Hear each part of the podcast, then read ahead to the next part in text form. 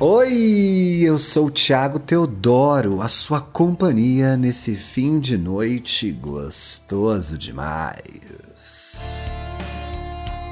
Esse é o Indiretas de Amor, um podcast feito para você, LGBT trouxa, hétero tonto, que sofre, que chora, mas não desiste de amar.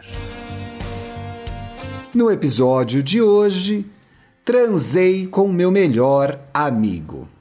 Ah, lá vem história de bicha.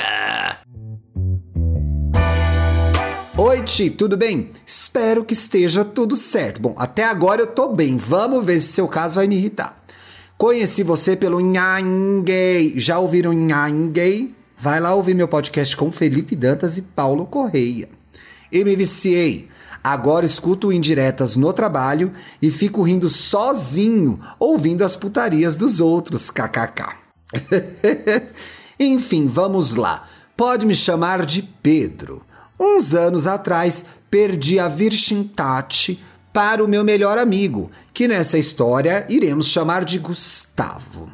Em uma noite de bebedeira, acabei dormindo na casa dele e transamos. Após isso, ficou tudo normal, será? Sem climão nem nada. Acabou sendo esse one night stand e tudo estava tranquilo.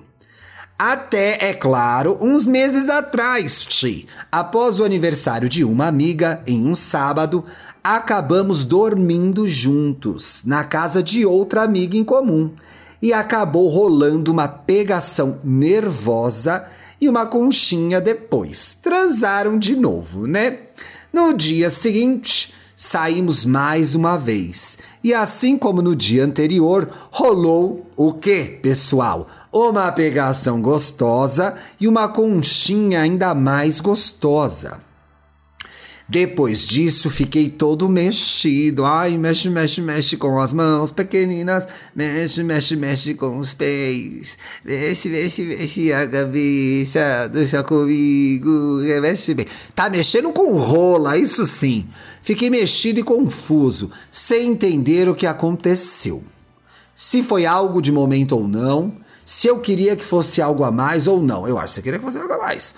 O que me mexeu não foi o pega mas sim a conchinha e o carinho depois. Ê, carência! Pode me chamar de carente. Ah, chamei! Pode me chamar de carente, mas foi uma delícia. Gente, Dormir de eu acho, eu sou muito calorento, eu não durmo de conchinha. Mas a pessoa gostar de conchinha não faz dela carente, faz dela ser respeitada. Agora vai transar com o cara, o cara dá três chutes na cara e vai embora? Não, gente, respeito. Não pode se, se satisfazer com pouco.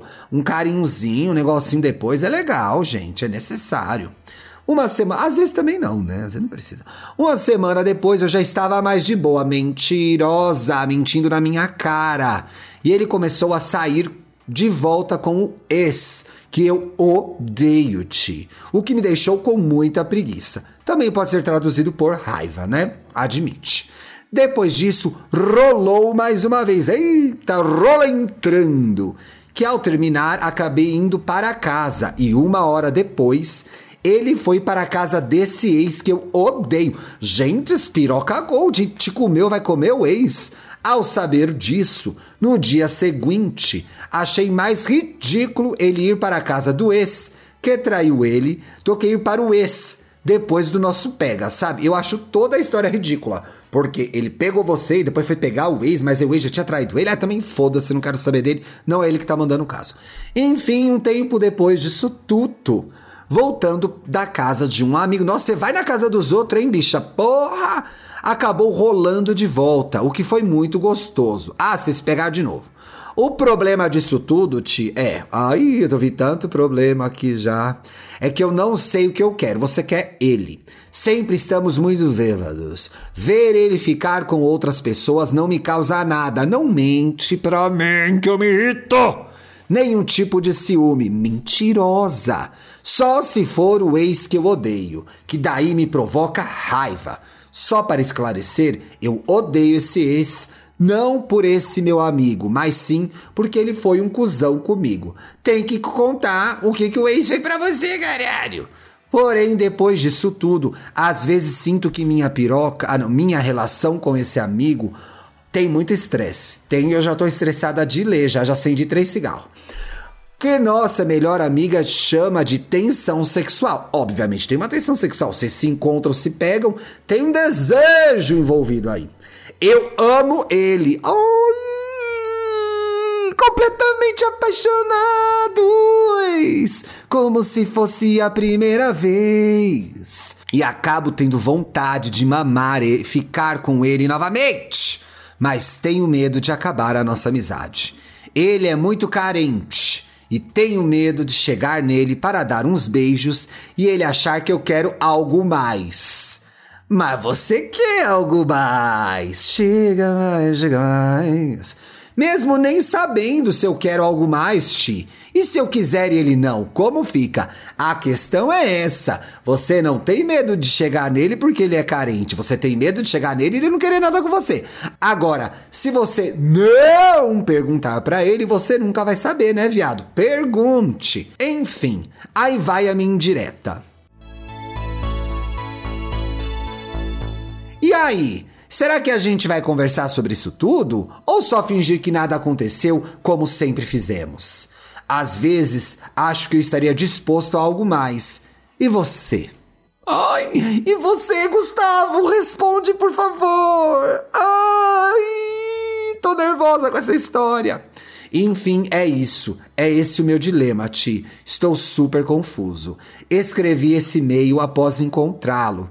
Queria o ter beijado, mas fiquei com medo do que poderia acontecer, pois não estávamos bêbados o suficiente. Muito obrigado, Ti. Espero que você leia a minha história e me ajude. De qualquer maneira, abraços e saúdes para ti. Um beijo, querido. Pergunta pro Gustavo se ele quer algo mais. Essa amizade não é, ai, vai estragar, já estragou já.